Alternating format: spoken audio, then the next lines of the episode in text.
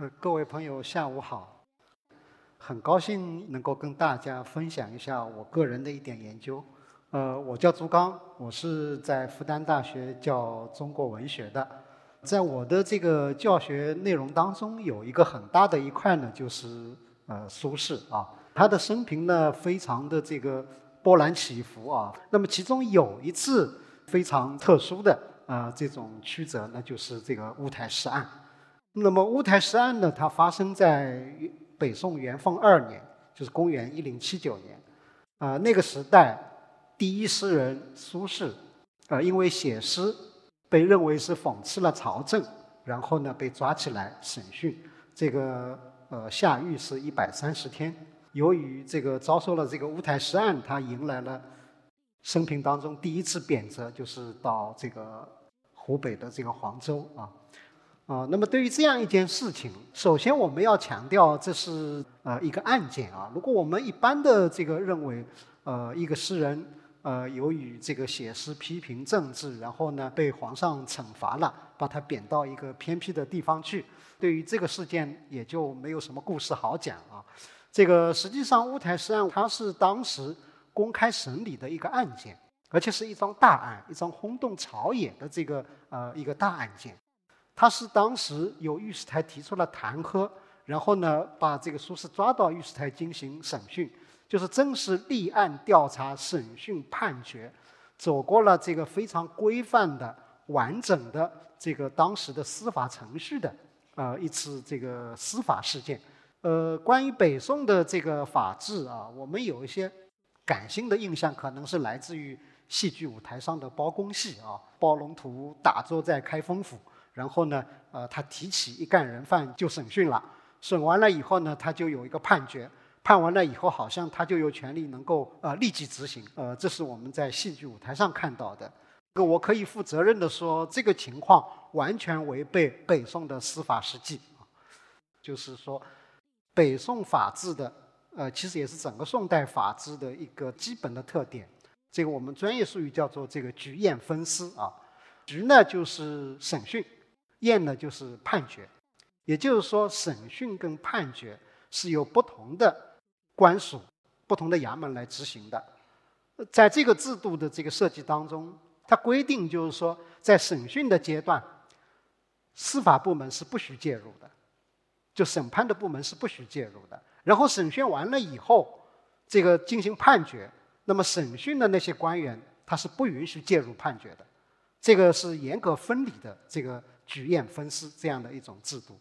呃，具体就这个乌台诗案来说的话呢，御史台它是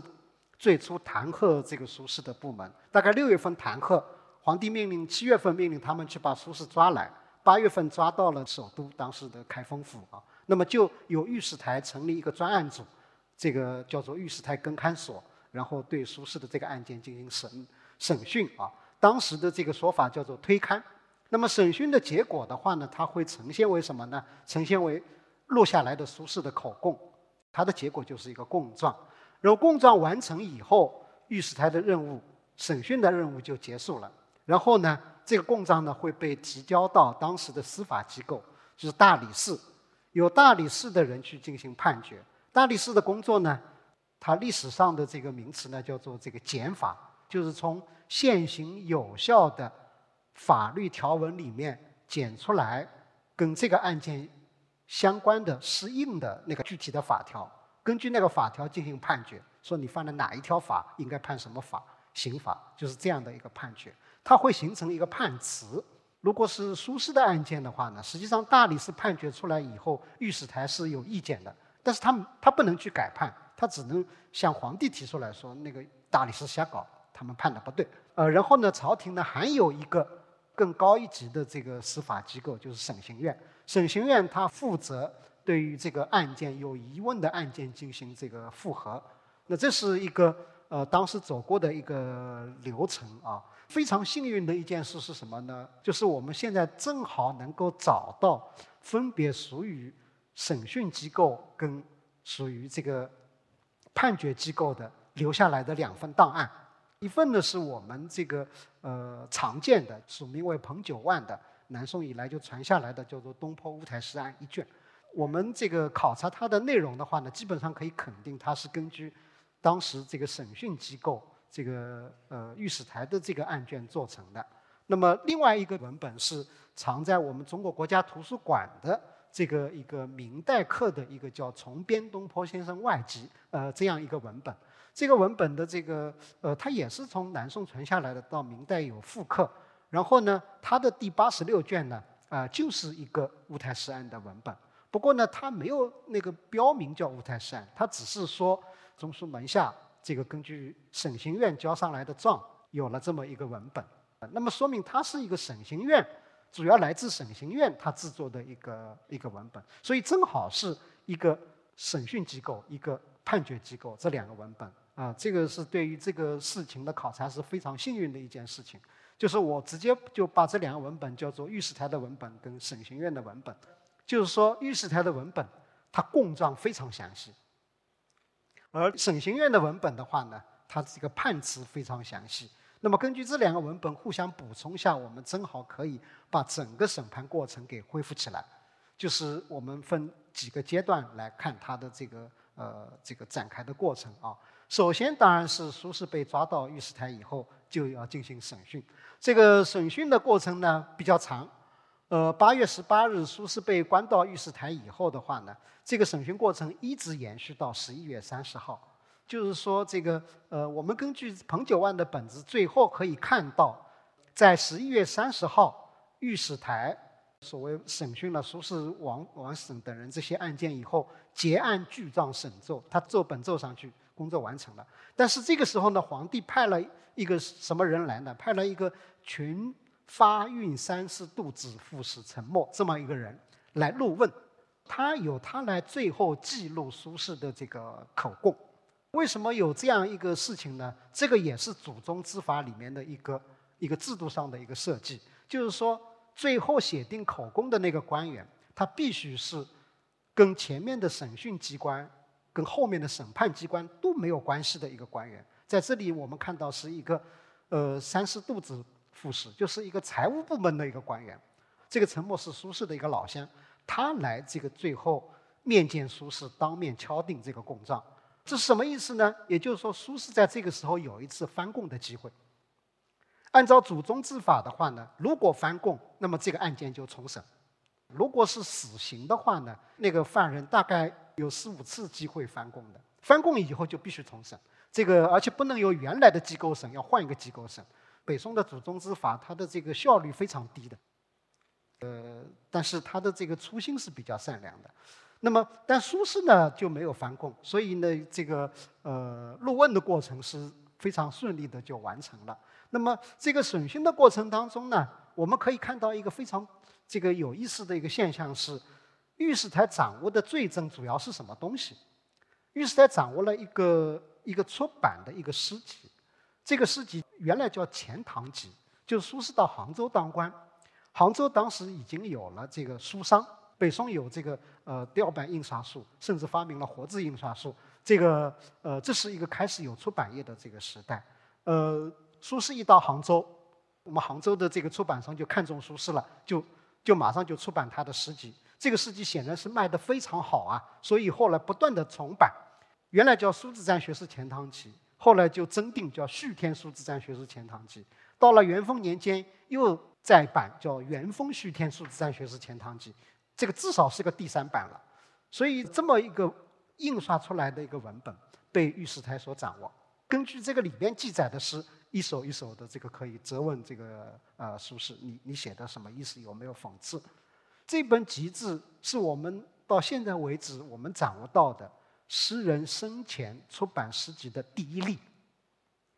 这是中国历史上第一次诗人跟出版业的合作，但是呢。这个带来了一次文字狱，这个文字狱当然不是我们历史上第一次文字狱，但是是第一个以出版物为罪证的文字狱，它非常具有这个时代特点。呃，为什么你写诗，这个讽刺朝政是要被立案、调查、审判？这个也是跟他。御史台掌握的这个罪证，这个出版物的罪证有非常密切的这个关系。我们知道，我们中国的传统的政权是以儒家思想为指导的。那么，儒家思想的话呢，在这一点上恰恰是不主张这个文字狱的。也就是说，这个写诗去讽喻朝政，这个是诗经以来的传统。儒家的这个思想对这个是认可的，用诗来委婉的讽喻朝政，这是可以允许的。那个经典里面明确的写着。言之者无罪，文之者足以戒。就是说，他他稍微讽喻一下，你不应该去追究他的罪行的。你觉得对你有这个警戒作用的，那你吸收就是了。这个如果你觉得没有，那你就不听就是了。所以呢，你不需要去追究他的这个罪行。那么这个呢，当然是有一个背景，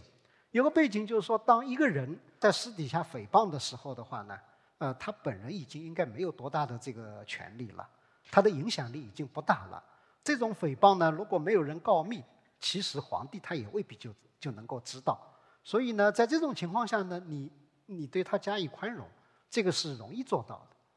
但是有了这个出版业，这种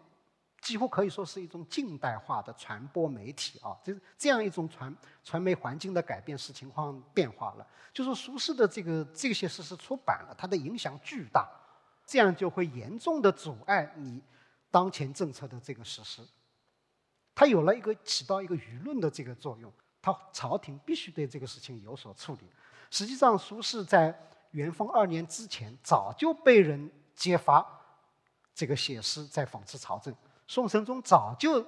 收到过有关官员送来的这个这样的一个弹劾，就是说这个建议他对苏轼加以这个处理。但是神宗皇帝呢？过了很长的时间，他一直没有理会这件事情。他肯定他也在犹豫，他觉得这个事情是不是可以这个立案追究。那么到了元丰二年，他决定这个立案追究。这这个他有一个这么一个过程。立案以后，由御史台进行审讯。那么苏轼有没有招供呢？从现在的记录来看，这个苏轼一开始有点抗拒，但是后来呢，陆陆续续这个毫不隐瞒，全部招供。呃，因为这个招供也不是什么难事，对于苏轼来说，就是向这些官员解释他怎么写这些诗的，用的什么典故，呃，里面含有什么含义啊？这个我们举个例子，比如说熙宁六年，也是在杭州，十月份居然开了一朵牡丹花。牡丹花在那么冷的天开放的话呢，这个是一件奇怪的事情，所以当时的杭州知州滕香他写了一首诗，然后苏轼就贺他一首，贺他一首里面写道。呃，画工只欲成新巧，不妨闲花得少修。就造物主呢，整天想搞一些新花样，不让这些花休息。呃，他自己也交代，所以这个里面的呃，这个画工就是比喻执政，就比喻这个宰相啊。那么闲花呢，就是一般的这个百姓。那么这个是呃很明显的在讽刺啊。有些呢你也看不出来，他一定说是在讽刺谁。呃，比如说早一年，熙宁五年十二月份，呃。苏轼到湖州出差，到湖州出差，他见见到了他的朋友，这个湖州的知州孙觉，然后这个呃，跟孙觉之间也有一些诗歌的唱和，唱和里面有一有一首诗，后来也是在乌台诗案当中被追究的。这首诗里面只是写到我跟你两个人已经远远离开了这个京城的那些朋友啊，然后我们对世事都没有什么兴趣了，呃，这个现在这个风景那么好，对面对青山，我们就应当喝酒。如果若对青山谈世事啊，如果你谈到世上的事情啊，我们就我就马上罚你一杯啊，举白拂军就是罚你一大杯。那么这个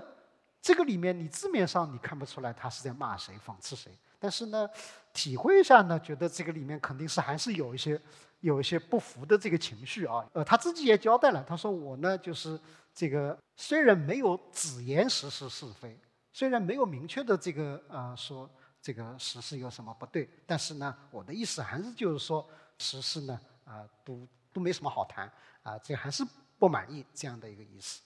从这两个例子呢，我们也可以看得出来啊，它有一个特点，就是说这两首诗都不是苏轼这个个人所唱，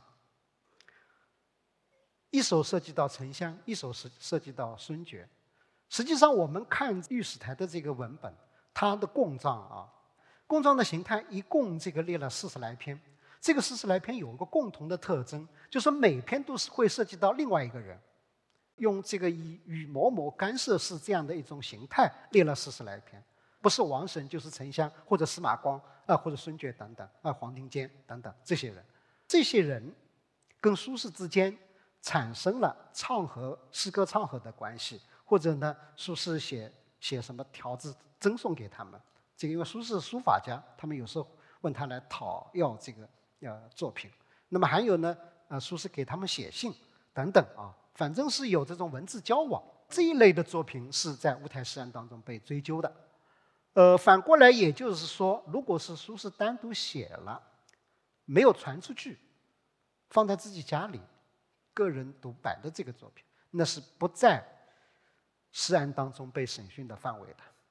呃，实际上我们现在我们能够读到苏轼的呃，比如说苏轼诗集、苏轼的文集。呃，东坡乐府他的词集啊，这个在这个里面我们可以找到更多的，甚至更厉害的讽刺朝政的这个作品。但是呢，这个由于没有跟别人发生关系的话呢，没有发生恶劣影响的话呢，它不是当时的立案追究的对象。呃，这个里面我们可以看到，它作为罪证的东西有一个范围。那么可以进一步证明这一点的是什么呢？审刑院的那个文本。审讯那个文本里面也也有供状，他只不过是把供状简化了，然后把那个判决详细了。这个简化的供状，它简化的过程当中，他就是把整个跟苏辙有关的一篇全部删掉了。那么也就是说，司法部门的官员认为，亲兄弟之间的这个场合，苏轼面对自己的弟弟私下里吐点槽，这是不要紧的。这个是不在这个呃罪证的范围的，这是一点。还有一点呢，就是御史台的文本里面明确写了苏轼跟他的一个僧人朋友、和尚朋友啊，陈了之道前这个之间有一个唱和。在这个审刑院的文本里面，是道前这个名字就没出现，就被笼统的改成了一个僧，就某一位僧人，就这个意思。也就是说，僧人是有豁免权的。只要知道是有个僧人就可以了，他的名字就不需要写出来。就司法部门的官员显示了他的专业性。从这些事例我们可以看出来，当时的这个司法方面的一些这个文明的这个程度啊。御史台审完以后，这个供状就被交给大理寺去进行判决。我们现在找不到大理寺的这个文本啊，大理寺没有留下来的文本。呃，我们只能在史书里面找到有关判决的这个情况。记载北宋的这个事情最详细的一本史书啊，《续志通鉴长编》，这个几几乎是北宋历史的一部编日史啊。呃，它是在元丰元年十二月庚申，就是苏轼贬黄州，在这一天下面记载苏轼贬了黄州，然后同时他又说明了了一下，他回顾说当初御史台把这个苏轼的这个这个口供这个抄好以后上法事啊。法事就是大理寺，然后法事呢给了一个判决，大理寺给了判决，判决呢他没有把判决章抄下来，但是呢他有一个概括，概括为八个字，叫“当涂二年，会赦当元”，也就是说苏轼的这个罪应该判两年徒刑，这是一点。第二点，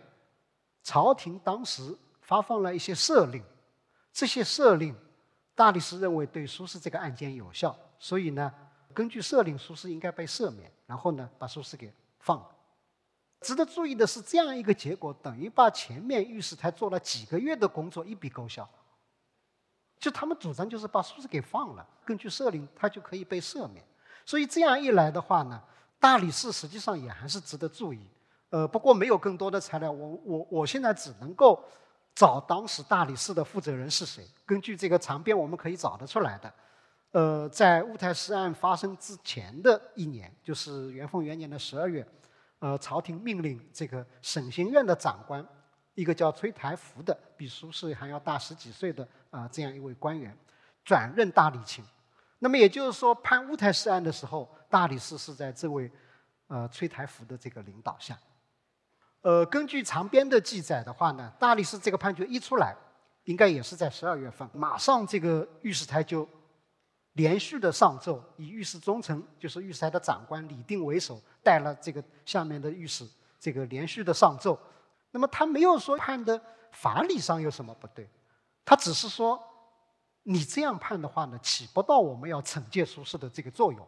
因为苏轼这个他写这些诗啊，动机非常坏，就所怀如此，就他动机非常险恶，所以呢，这个不能不杀。就是我们可以看到，御史台他确实有这个目的，他要置苏轼于死地，但是他知道大理寺不能这么判，所以呢，他就跟皇帝讲，弃特刑废爵，希望皇帝能够直接惩罚这个苏轼，直接惩罚苏轼。但实际上呢，这个案件就是接下来就移交给审刑院，在御史台跟这个大理寺矛盾的这个情况下，审刑院的这个态度非常重要，审刑院。这个文本，他留下了非常详尽的判词。这个判词的话呢，他支持了大理寺的这个两点这个判决啊，并且进一步强调了这个赦令对于苏轼是有效的，有效的。那么这个审刑院呢，当时也处在一个非常特殊的这个情况下。史料记载，元丰二年十月，就在乌台诗案正在审理过程当中，当时的审刑院的长官苏才去世。史料上就。就找不到后面有没有任命新的这个呃这个长官。到了第二年，元丰三年八月，审刑院就秉归刑部，也就是说，作为一个独立机构的审刑院，这个北宋的最高法院，它就不存在。也就是乌台诗案是北宋审刑院作为一个特殊机构，它审理的最后几个案件之一。由于找不到这个当时的这个苏才以后的审刑院的长官是谁，这个我们只能推考。呃，不久前刚刚从审刑院这个转任大理卿的那个崔台福，在这个之前，他长期担任这个审刑院的长官。对于当时的这个判决，最可能具有影响力的是这个人物。这个人物是史书是有传的，《宋史》就有传。在政治上，他属于这个新党，支持王安石变法的新党。他是在北宋中期神宗朝司法领域里面。非常具有影响的这么一个人物，政治上他是苏轼的一个政敌，但是呢，在这个审理案件的过程当中，他坚持了他的这个司法原则，他没有这个加重对苏轼的迫害，而且顶住了御史台的压力，依法判决。依法判决的内容是这个三条，第一个结论是当涂二年，这个是大理寺跟审刑院都是一致的，他跟御史台的这个。呃，开始起诉的时候的这个指控的目标不一样。御史台指控的时候是说苏轼指策称语，就是说这个骂皇上。骂皇上呢，根据唐律的话呢，骂皇上是十恶不赦，是死罪。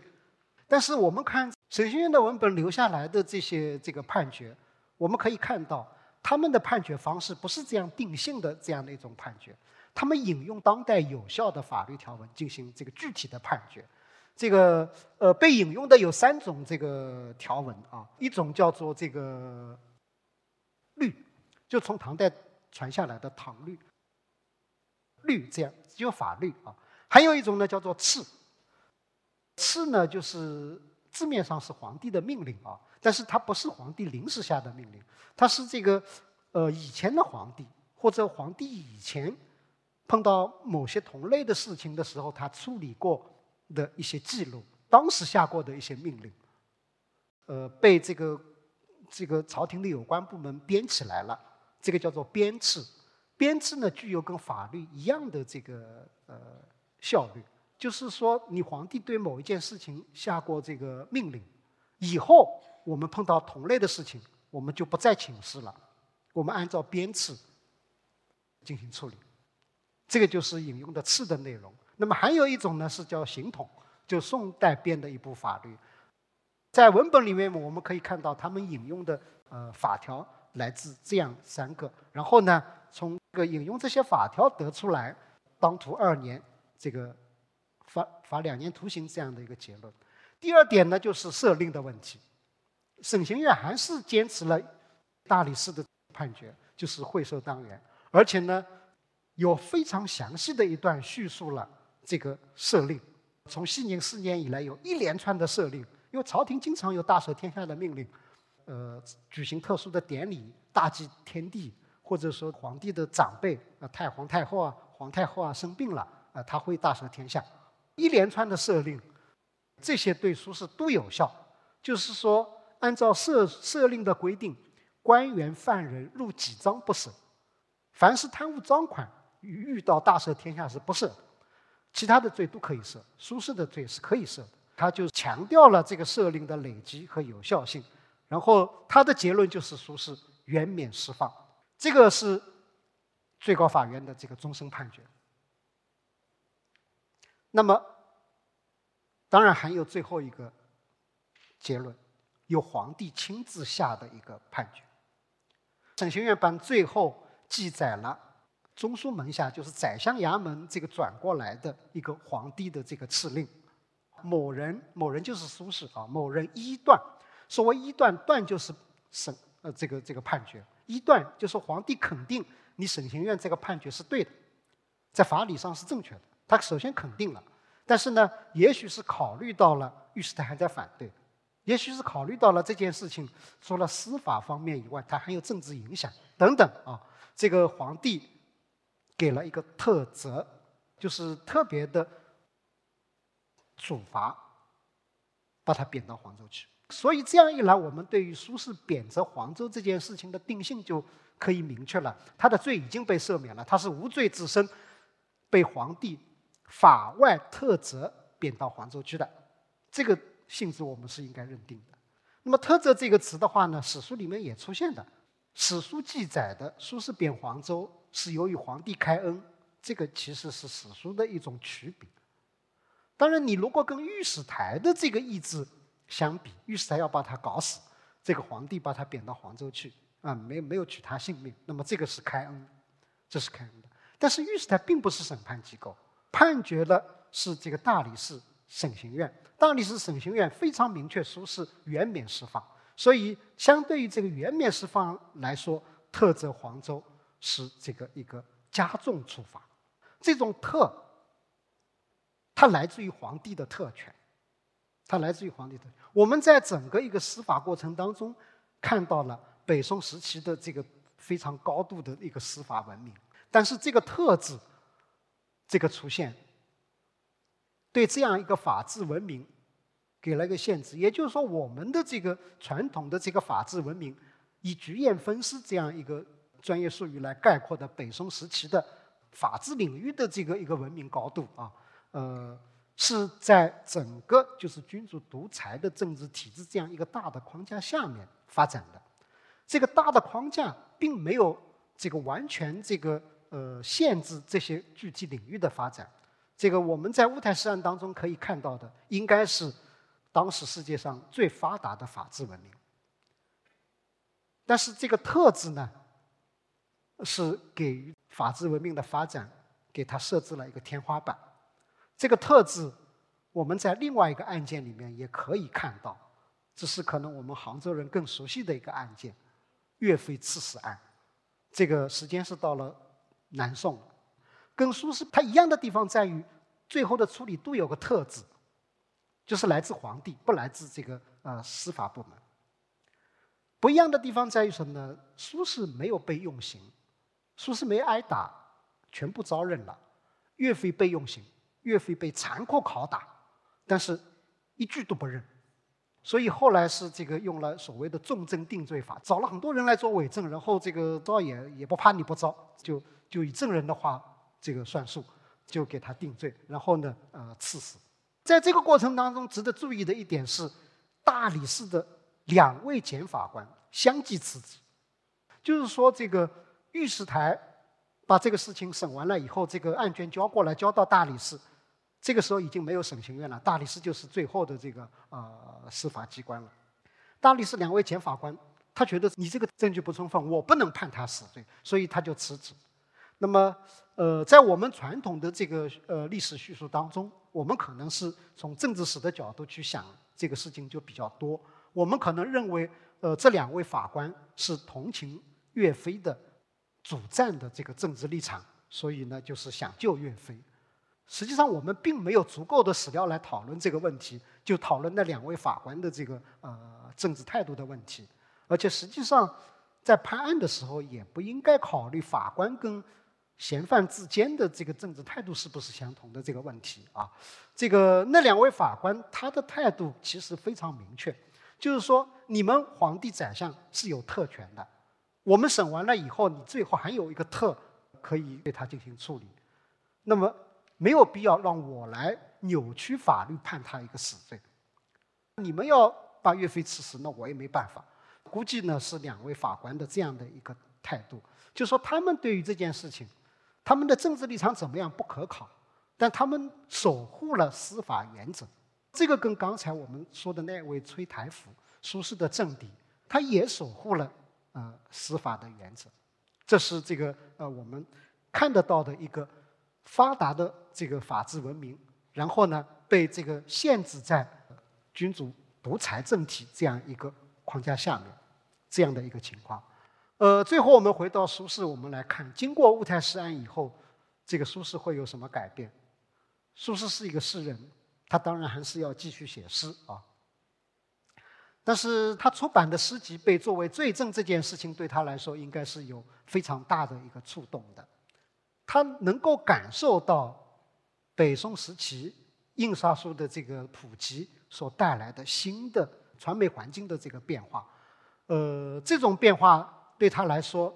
当然有好的地方，他的作品快速传播，名气非常大，但是也有坏的地方。时时刻刻的感受到个体是处在被监视当中，这是苏轼作为一个大诗人非常这个特殊的地方。前代的大诗人屈原、李白、杜甫，他们的成就不下于苏轼，但他们感受不到这一点的。那个时候没有人去关心哦，说最近李白写了一些什么，最近杜甫的创作动向怎么样，没有人去关心的。但是苏轼就会一直被关心，他写了些什么，如果有问题，马上会被人告发，所以。到了这个黄州以后，苏轼反复的在那里这个呃表示，我以后要慎言，慎言避祸啊。当他有个侄子，这个从家乡来看他的时候，他给侄子写的诗里面就写到：我在这里是怎么呢？为人莫作陈痴顿。我不跟人，我我我不跟人见面，我不写诗，默默的坐在这里，都快要成为一个傻瓜了。他其实受不了的。这个他尽管他有这样的一个表示啊，但是呢，实际上苏轼的话呢，他从小还是认同于儒家的这个“诗可以怨”的这个呃这样一种这个原则的，他还是会继续发挥这个诗歌的这种这个冤刺的这个基本的功能啊。作为诗诗人的这个苏轼，他不会放弃呃这样一种这个正当的这个表达的权利，他还是会继续在诗歌里面讽喻朝政。那当然。结果可想而知，他会继续被贬。所以，这个一直到这个他生平的最后，他总结自己的这个生平，他觉得自己问汝平生功业啊，你的一生做了什么事情？你的功业在什么地方？黄州、惠州、儋州这三个他被贬谪的地方，这三个地方是他成就了最值得自豪的工业。谢谢。